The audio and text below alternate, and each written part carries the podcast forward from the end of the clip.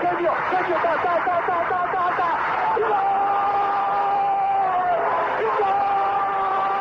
Dennis Bergkamp, Dennis Bergkamp, Dennis Bergkamp neemt de bal aan. Dennis Bergkamp, Dennis Bergkamp, Dennis Bergkamp, Dennis Bergkamp, Dennis Bergkamp. Posse de bola para Portugal, vai Éder, vai Éder, vai Éder, vai Éder, chuta, chuta, chuta! Gol! Gol!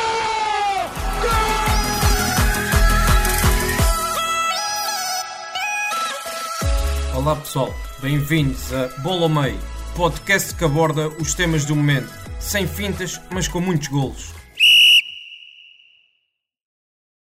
Sejam bem-vindos a mais um episódio do Bola ao Meio.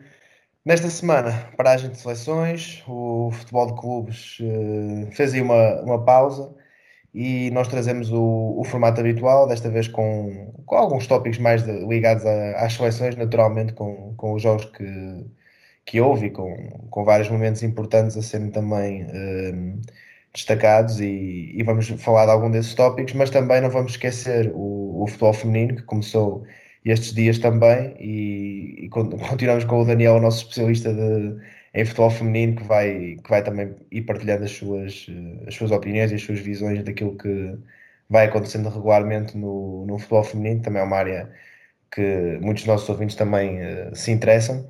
E eu sei mais demoras, Daniel, dou-te as boas-vindas e um, pergunto-te então qual foi a tua equipa da semana, que lá está, foi de, de futebol feminino. Ora, viva Eduardo. Uh, sim, uh, no fim de semana uh, regressou a, a Liga BPI, começou uma nova temporada e aproveito para destacar já a equipa do Sporting Clube Braga.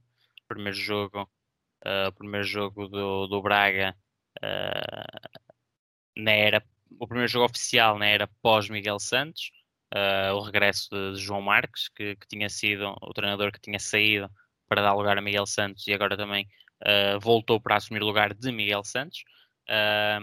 E um Braga que venceu o Gil Vicente por 10 a 0 um, na primeira jornada, no 1 de maio.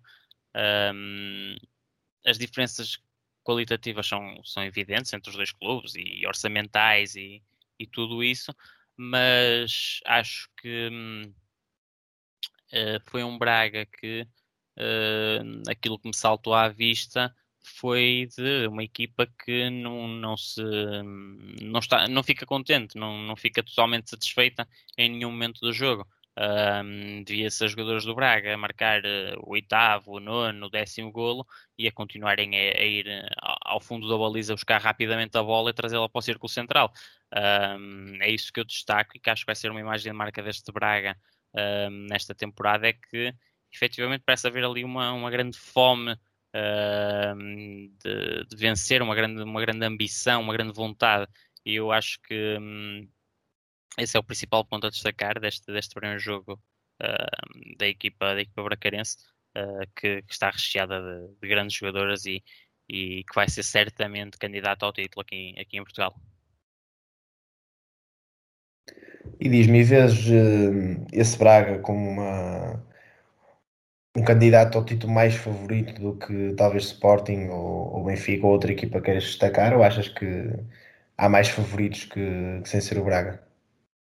É complicado dizer se é mais favorito.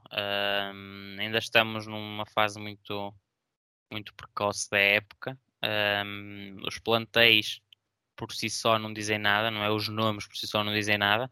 Uh, se fôssemos olhar aos nomes, uh, se calhar, se calhar sim, se calhar o Braga e juntamente com o Benfica seriam os principais favoritos, mas o Sporting para já do que mostrou uh, mesmo num ano em que perde grande parte do plantel e que, um, e que parece haver uma aposta mais na, na, na jogadora da casa, uh, tirando, claro, as habituais estrangeiras, que, que o Sporting parece-me que acertou muito na contratação das, das jogadoras estrangeiras, uh, mas parece haver essa maior aposta também na jogadora da casa, uh, mas ainda assim é uma equipa competente, já venceu a Supertaça, entrou a vencer também no campeonato uh, no terreno do Marítimo, que é sempre um, um campo muito complicado para qualquer equipa que, que, que joga na, na, Liga BP.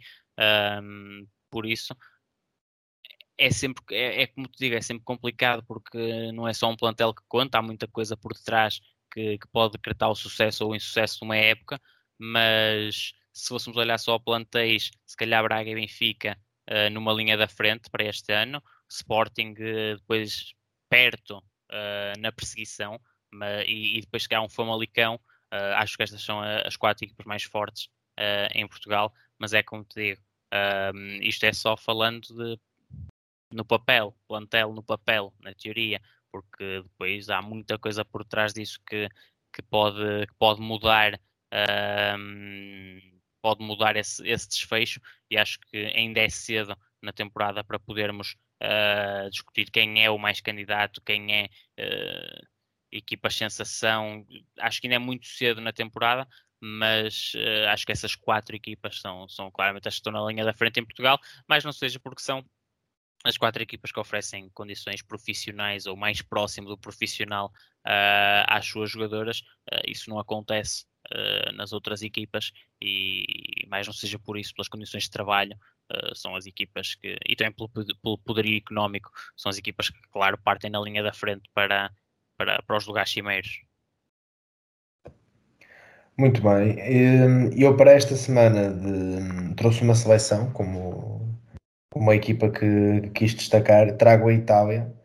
Itália porque com um, o empate a 0-0 frente à Suíça no, nos jogos de qualificação para o Mundial 2022 quebrou o recorde de invencibilidade de, da seleção espanhola e da seleção brasileira. A Espanha tinha esse recorde entre 2006 e 2009, o Brasil tinha esse recorde entre 93 e 96 e a Itália quebrou esse recorde agora com 36 jogos seguidos sem perder. Um, já não perdem um jogo desde setembro de 2018, curiosamente, frente a, a Portugal. E é também uma forma de, de eu também homenagear, entre aspas, e trazer também aqui uma, um destaque a esta seleção italiana que 36 jogos sem perder com um europeu a meio do caminho é, é muita coisa. É uma seleção passou nos últimos tempos por, eh, por um período difícil e que agora parece estar a, a tornar-se mesmo numa das, das seleções mais fortes do mundo. Sempre foi das seleções mais fortes do mundo, passou é por um período um pouco de, de instabilidade e lá está, são 36 jogos com o europeu a meio do caminho, sem, sem perder, a vencer esse europeu de forma, de forma brilhante e, e, e bastante convincente. E, um, e, é uma seleção que nota-se que tem um, um plantel feito para, para o presente, para o futuro, que consegue juntar um, várias peças de, de, vários clubes e, e tem, consegue ter uma base de equipa com uma filosofia de jogo bem definida. O, o próprio Mancini, na minha opinião, está a fazer um excelente trabalho. É uma equipa com muitas soluções. Há jogadores que podes tirar um ou outro e a qualidade mantém-se praticamente a mesma, ou às vezes até melhor. É uma equipa que consegue também mexer com o jogo facilmente dependendo daquilo que ele precisa, lá está com, com opções que, que tenha durante, durante o jogo. E é uma seleção de louvar este recorde. Acho que, acho que é uma equipa que, que, que, merece ter sido destacada esta semana por esse, por esse recorde quebrado e por, e por todas as prestações que tem feito nestes últimos dois, três anos, porque foi uma evolução bastante grande face a, a essa, esse período de instabilidade esse período mais fraco que teve. E agora nota-se que está uma equipa muito superior ao, ao que era e, e, está no, a meu ver, top 3 facilmente seleções a nível, a, a nível mundial e, e estou, também estou curioso para ver como é que vão ser agora no Mundial, um formato diferente, um, um, sim, um formato diferente, uma altura do ano diferente, uh, mais seleções, outro tipo de, de adversários e, e, estou curioso para ver onde é, que esta, onde é que esta Itália vai chegar, se consegue vencer esse Mundial ou se vai chegar uma fase adiantada, se vai desiludir, o que é que se vai poder esperar desta, desta Itália, se bem que estou confiante pelo, pelo que demonstraram no Euro, que, que podem chegar longe e, uh, e veremos. Estou, tenho essa curiosidade, Daniel. Não sei se tens essa curiosidade também, se achas que vão chegar, se achas que podem ganhar o Mundial, se vão chegar a uma fase adiantada, o que é que, como é que vês esta Itália hoje em dia? É sim, chegar à fase adiantada, acho que acho que sim. E, e ganhar é, é, difícil prever isso, porque mais do que o europeu ainda, o Mundial é, é ainda mais difícil de prever, não é? Uh, e até lá ainda falta muito e, e uh, é preciso também depois nesse, nessa altura ter uh, atentar ao, ao momento de forma e a, a, todas as coisas que ainda poderão acontecer até lá, não é? Porque é muito complicado estar a fazer previsões ainda nesta altura, mas acho que sim, acho que esta Itália é uma, uma seleção que, que tem vindo, tem vindo a, a crescer muito. Uh, eu confesso que não sou o maior fã uh, de Roberto Mancini, não sou o maior fã. Uh, Mancini aparece bem abaixo, abaixo de muitos nomes na minha lista de treinadores preferidos, mas reconheço-lhe reconheço toda, todo o mérito uh, pelo trabalho que fez com, com esta seleção e, e, acho que hoje em dia, e atenção, reforço hoje em dia, porque como disse, um, isto até ao Mundial muita coisa pode mudar, mas hoje em dia, quando olhamos para seleções de topo, temos que olhar para a Itália. Uh, é campeã da Europa, um, pratica um futebol muito agradável e acho que hoje a Itália é talvez a melhor seleção do mundo. Amanhã pode não ser. Uh, e é preciso também uh, ter isso em atenção. Mas acho que sim, acho que é sempre, é sempre uma seleção como a Itália, como a Alemanha, como a Espanha, como o Brasil, uh, mesmo que estejam num mau momento, são sempre candidatos nas grandes competições a, a chegar lá e, e a poder fazer uma caminhada que, que, lhes, vale, que lhes vale ao troféu. Sim, muito bem, é, é, concordo. Acho que, é uma, acho que há sempre seleções que são sempre favoritas, independentemente do, do momento de forma que, que estejam. E, e esta Itália com certeza vai ser uma delas no, no Mundial. Uh, passando então para uh, o jogador que destacamos esta semana, uh, mais uma figura do futebol feminino que traz esta semana. Hoje estás, esta semana estás, estás em força com o futebol feminino. Sim, sim. Já que o campeonato arrancou, podia destacar várias jogadoras, porque em termos de performance individuais, foi uma primeira jornada recheada de belas exibições. Vou destacar um, a capitã do Amora, Mafalda Marujo, fez um, um hat-trick uh, na goleada do Amora na, na, tapadinha, frente ao, ao Atlético, que subiu este ano à, à primeira divisão. O Amora venceu por 5-1 e, e a Mafalda fez, fez três golos, sempre letal na, na área, sempre no sítio certo, sempre com aquele faro uh, de golo. Ela que no ano passado marcou apenas 7 em 18 jogos, eh, isto para muitos e para muitas até seria uma época extremamente positiva, mas se formos olhar para, para, há, dois anos, para dois anos, quando ela fez 65 golos em 21 jogos uh, na segunda divisão, foi, foi uma das principais figuras do Amora que, que subiu de divisão nessa altura. Uh, olhamos depois para a época seguinte, se calhar 7 golos em 18 jogos, até manifestamente pouco para, para ela, mas a verdade é que este ano já, já começou aqui com 3 uh, numa só partida. O Amor é uma equipa que, para quem também não acompanha tanto o futebol feminino ou está agora a começar a querer acompanhar, deixo já a sugestão. O Amor é uma, uma excelente equipa para se acompanhar este, este ano. Uh, um projeto muito interessante, uh, contratações muito interessantes e, uh, e, com, e com sentido. acho que, que tem, tem, sido a par do, do Torriense também é um projeto muito, muito interessante de, de seguir. Já, já começou com a subida à Liga BPI, uh, tal e qual como, como o Torriense, e tem, enfim, tem vindo a consolidar esses, esses projetos. Uh, ficam aí duas sugestões de duas equipas a acompanhar também, e pronto, e, e destaca-se neste caso a Mafalda Marujo pelo, pelo hat-trick, mas também podia perfeitamente uh, pegar em várias jogadoras do Braga, não é? Uh, pela performance individual e destacar, podia pegar em jogadores do Famalicão. Uh, foi realmente uma primeira jornada um, recheada de boas performances e que também mostram que o nosso campeonato vai crescendo. Ainda estamos muito atrás uh, dos principais campeonatos, mas vamos crescendo ao, ao nosso ritmo. Uh, confesso que tive receio que a pandemia pudesse atrasar uh, aquilo que estava a ser o, o, boom do futebol feminino em Portugal, mas uh, nesta altura já, já tenho outro pensamento, acho que, que, se calhar não, não vai atrasar nada e, e, que as coisas até vão continuar a andar bastante depressa. Basta ver que uma, uma excelente notícia foi termos uh, todos os jogos da primeira jornada da Liga BPI, estamos a falar de oito jogos transmitidos. Um, entre Canal 11, Sport TV, que agora também entrou uh, no futebol feminino, e, e, o Canal 11 também a aproveitar as redes sociais, o YouTube e o Facebook, para transmitir.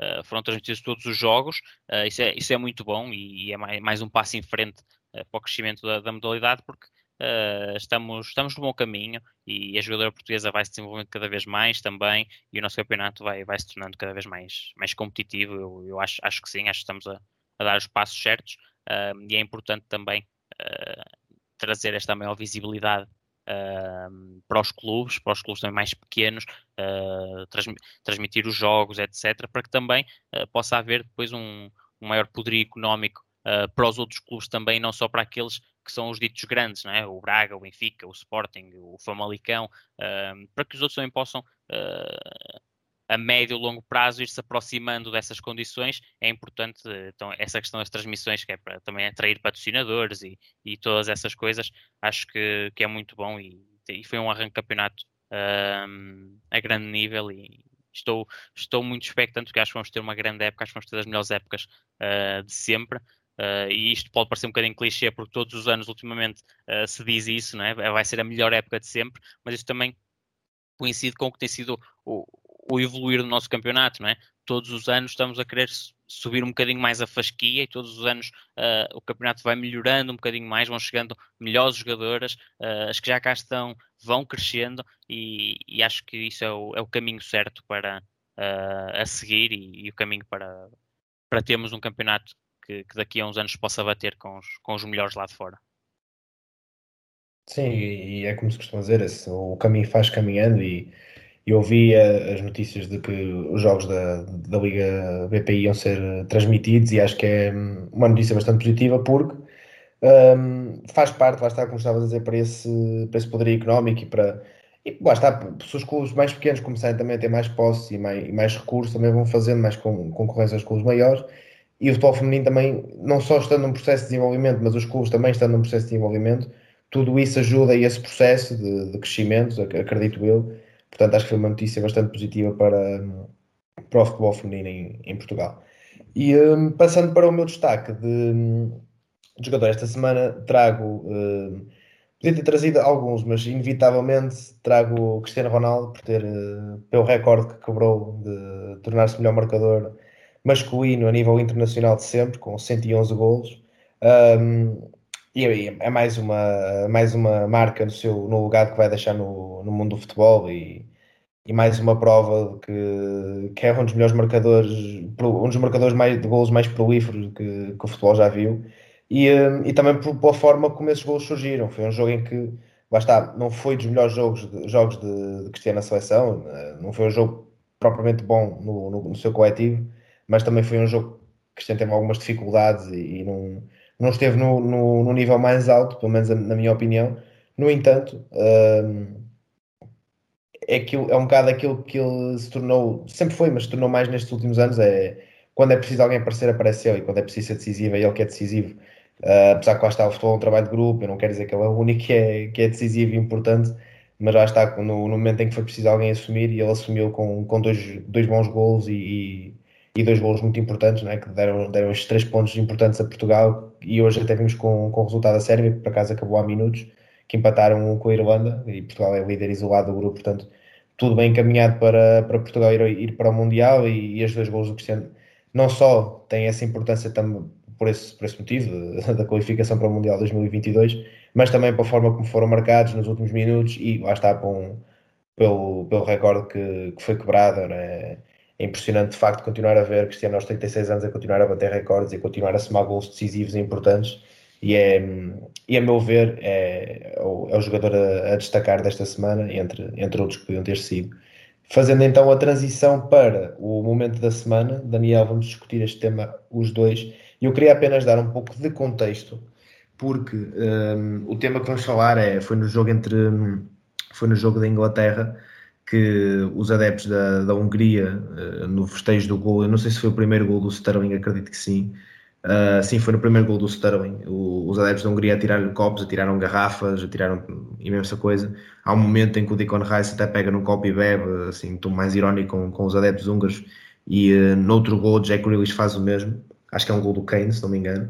Um, e estes adeptos húngaros já têm algum historial um, negativo. Um, o grupo, há um grupo que tradicionalmente vai aos jogos da, da seleção da Hungria, que é um grupo chamado Car Carpathian Bridge, Brigade, que, que é um grupo que eles definem-se como de extrema-direita e, e já, já tem algum historial de lutas contra outros adeptos, de, de cânticos mais infelizes, de uns racistas, xenófobos e também de uh, conflitos no, durante os jogos. Uh, em 2019, em setembro, se, se, não me engano, sim, foi em setembro, um, houve, um, um, houve um conflito com, uh, com, com os, os, seguranças do estádio e, outro, e, outros, e outros adeptos também da Hungria, que levou depois até a Hungria tivesse três jogos à porta fechada, depois a pandemia acabou por aliviar esse, esse, esse castigo.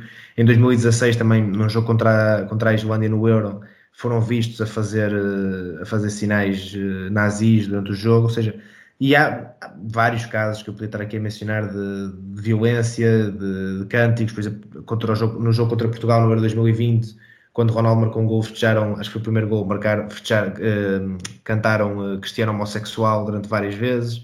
Portanto, estes adeptos já têm algum historial de que destes gestos mais infelizes e um deles inclusive foi que faz ponto agora para este tópico do Sterling, foi no jogo entre a Hungria e a Irlanda, no, e a Irlanda no início de junho. Uh, os jogadores irlandeses ajoelharam-se no, no, movimento, no gesto tradicional que tem sido feito nos últimos anos do, em apoio ao movimento Black Lives Matter. Um, e os adeptos da Hungria assobiaram uh, quando os jogadores da Irlanda se ajoelharam. Os jogadores da Hungria não gostaram. Uh, há fotos de alguns deles a apontar para, para a manga da camisola, para o símbolo da UEFA que diz respeito. Uh, portanto, nada contra os jogadores da, da Hungria, mas sim contra, contra estes adeptos. Eu acredito que não, nem todos sejam deste, deste grupo, mas muitos, muitos deles são deste grupo. Eles tradicionalmente vão com uma camisola preta, portanto, quem, quem costumava ver os jogos da Hungria ou viu durante o Euro pode perfeitamente lembrar-se. E agora, este, este tópico da, dos jogadores da Irlanda se terem ajoelhado antes do jogo contra, contra agora contra a Inglaterra, os mídias ingleses falavam muito que os jogadores iam, iam se ajoelhar e já sabiam que, que iam ouvir a subis, etc. E é uma coisa, Daniel, que eu gostava de falar contigo sobre, antes de entrar, obviamente, na parte do, do Sterling, é que um, já, já passou tanto tempo de, de, desde que este gesto começou a ser feito e toda a sua importância já foi mais que explicada, e mesmo assim continuam a haver adeptos e, e, e continuam a haver. Uh, circunstâncias em que são assobiados ou que há jogadores ou federações que não deixam que isto seja, que seja assim e, e continuamos a ver nos estádios uh, bandeiras homofóbicas e cânticos homofóbicos e cânticos racistas. Uh, e neste, neste caso do jogo da, da Inglaterra contra a Hungria o, o caso do Sterling é, é, é, perfeito para isso, ele foi praticamente sempre assobiado quando tocava na bola, quando marcou o gol a tirar-lhe com os copos assim, e eu questiono-me questiono se fosse com um, se fosse com um jogador eh, que não fosse de raça negra ou se, ou se fosse com um, não sei, digamos, não sei se há uma seleção que a Hungria tem alguma empatia ou não, mas será que se fosse contra a seleção com outro jogador que isto que acontecia o mesmo? Acontecia. Acontecia. Eu acho que neste caso não é uma questão de cor, é uma questão de, de raça, uh, é apenas um povo que é fascista, um povo que é xenófobo um, e, que, e, e, o que aconteceu não é nada de novo, não é? Uh, infelizmente, episódios destes na Hungria uh, não são de hoje. Um, espero que finalmente se faça alguma coisa em relação a, ao que se passa nos estádios, nos estádios húngaros, uh, porque é, é realmente é, é, é uma vergonha, é, a palavra é esta, não, não há outra.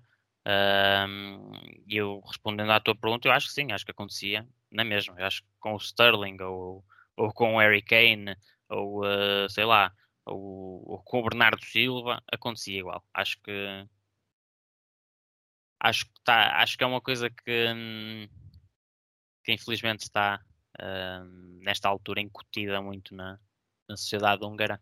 Um, e acho que não, não tem a ver com, com etnias, com, com o facto de ser, de ser branco ou negro. Acho que, acho que não, é, não é esse o problema. Uh, mas, mas espero que, que se faça alguma coisa finalmente em, em relação, em relação a, aos estádios húngaros. até porque, uh, lá está, como tu disseste, e, e, eu fui buscar alguns exemplos que eu já, já escrevi sobre esse tema. Já não é de hoje isto, isto acontece frequentemente, regularmente, seja em competição for, até em jogos de Euro Sub-21, uh, vários, vários momentos em que isto já tem acontecido, estes episódios.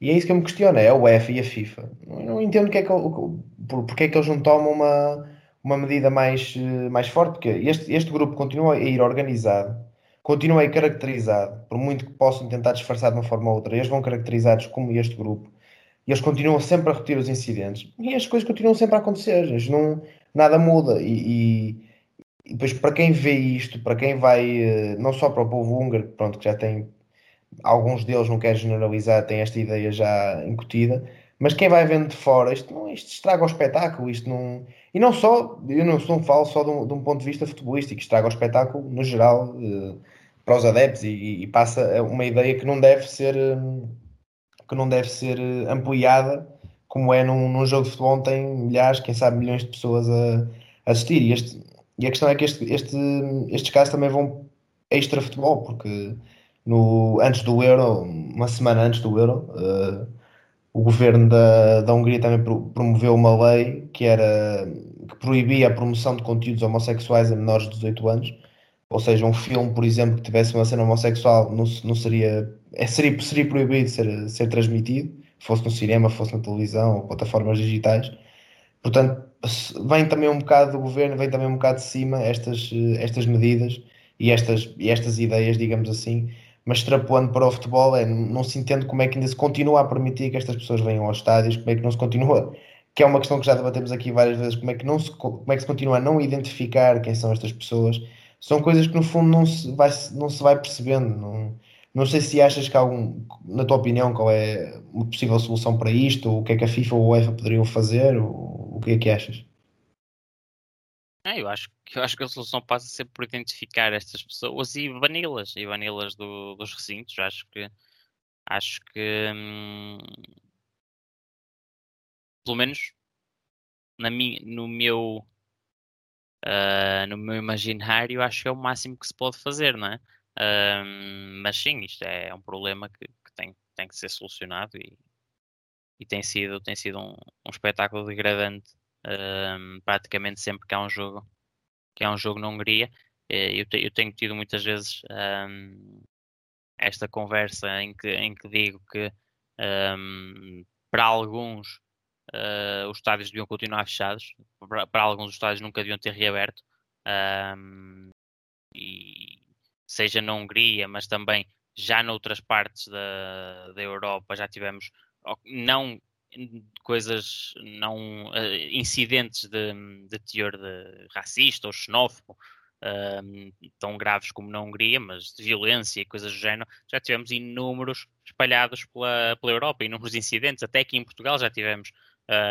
E os campeonatos têm cinco, seis jornadas realizadas e, e a quantidade de incidentes que já houve realmente uh, faz questionar uh, se para algumas pessoas os estádios deviam ter sido reabertos. Uh, no caso de Portugal, já também já tivemos esta, esta conversa, faz desde logo perceber que um, o cartão do adepto não vai resolver nada. Não, não é por teres um pedaço de plástico uh, na carteira que, que, que, que estas, que estas coisas vão deixar de acontecer, não é por, por haver, não é pelas pessoas terem que ter um pedaço de plástico na carteira que vão deixar de andar à castada nas bancadas se, se a vontade delas for essa, não é? Um, o cartão supostamente seria para facilitar a identificação destas pessoas. Eu acho que não precisas de um cartão para, para identificar alguém caso haja desacatos, não é? Se calhar, se calhar não é um cartão, se calhar, é, se calhar o, o que é preciso mais é vontade para, para identificar essas pessoas e, e proatividade. Se calhar, se calhar a solução era essa, não era um bocado plástico, mas, mas isso uh, também já é outra, outra questão. Agora, em relação à Hungria, a UEFA e a FIFA têm, têm, que, têm que fazer alguma coisa. Têm que, de uma vez por todas, fazer alguma coisa em relação a essa situação, porque é, é insustentável. Sim, é algo que não. Já, já, já, passou, já estamos em 2021 e já se passaram tantos episódios E há tantos exemplos de como estes adeptos não podem continuar ao estádio que é surpreendente como é que ainda não foi feito nada, porque isto não é, não é continuar a dar jogos à porta fechada, não, não faz sentido que eles vão voltar a mesma. E a questão que me deixa curioso é, para além de como é que ainda não se fez nada em relação a estes adeptos, é mesmo que eles sejam banidos ou assim, não sei, não sei porquê, mas não, há, não tenho assim muita convicção que eles não conseguiriam ir ao estádio na mesma. Não sei se na Hungria não dariam a volta àquilo para continuar com que eles fossem, porque está, se o governo húngaro partilha destas ideias e ele de certeza que não olha para estes atos do, dos adeptos e, e os condena. Não é, não é, é, um bocado contraditório tu promoveres uh, medidas e, e teres discurso xenófobo, racista, etc e proibir adeptos que têm exatamente o mesmo discurso que tu em público uh, de irem aos estádios. Portanto, não sei até que ponto é que não ia haver aqui uma morasca qualquer e eles iriam continuar a conseguir ir ao estádio e continuar a fazer as coisas deles. Portanto, isto é tudo uma, uma, uma questão delicada e difícil de, que, de como se teria que agir, mas acho que há muita coisa aqui que, que devia ser feita e, e, este caso que aconteceu com o Starem, como outros casos que aconteceram no passado, é, é muito infeliz não só a imagem que passa do país, a imagem que passa das pessoas, dos jogadores, a imagem que passa do, para, o, do, para o futebol mundial e também para a forma como é que os jogadores, os jogadores que são alvos dessa, que são vítimas desses, desses cânticos e desses, e desses gestos, também como é que eles se sentirão. Acredito que há uns que sejam mais fortes que outros e, e por isso nem todos vão reagir da mesma maneira, mas é um caso, obviamente, a, a a, sempre, a sempre tive preocupação e, e também foi o, o momento que, decidimos aqui destacar no, no Bola ao meio desta semana, não, pelas, não pelos, uh, pelos melhores motivos, mas tendo uma postura um bocadinho mais positiva sobre este assunto, foi um belo jogo da Inglaterra, ganhou dois jogos nesta qualificação por 4-0 e um, não só a resposta a esses gestos racistas do, hum, do público da Hungria responderam com uma goleada, mas também responderam aos, aos, vários adeptos ingleses que, que, criticaram os jogadores, sobretudo os jogadores da etnia negra, depois do, da final do Euro 2020. Uh, ah, também responderam dentro do campo e com boas exibições e com gols e, e com, com a festa do futebol, porque é, é, sem dúvida a melhor resposta que se pode dar a este tipo de, de adeptos é dentro do campo e continuar a, a praticar o, o desporto que eles, que eles são tão bons nele e, e, continuar a dar esta resposta dentro do campo, acho que, acho que é o mais importante. Daniel, se não tiveres nada a acrescentar, acho que hum, terminávamos por aqui o episódio. Diz-me a tua justiça. Sim, sim, é, é só agradecer a, a, todos que vão estar a ouvir por, uh, por estarem mais uma semana a aturar-nos e, uh, e vemos-nos para a semana. Sim, para a semana já com um, futebol de clubes de volta e certamente com mais emoções. Vamos ter uma, uma eu não vou dizer de quem, mas acho que vamos ter uma estreia muito, muito especial este fim de semana, portanto é, é esperar para ver no, no próximo episódio do Boa Meio. Até lá, tal como o Daniel disse, o nosso muito obrigado por nos terem ouvido e estejam connosco aqui na, na próxima semana.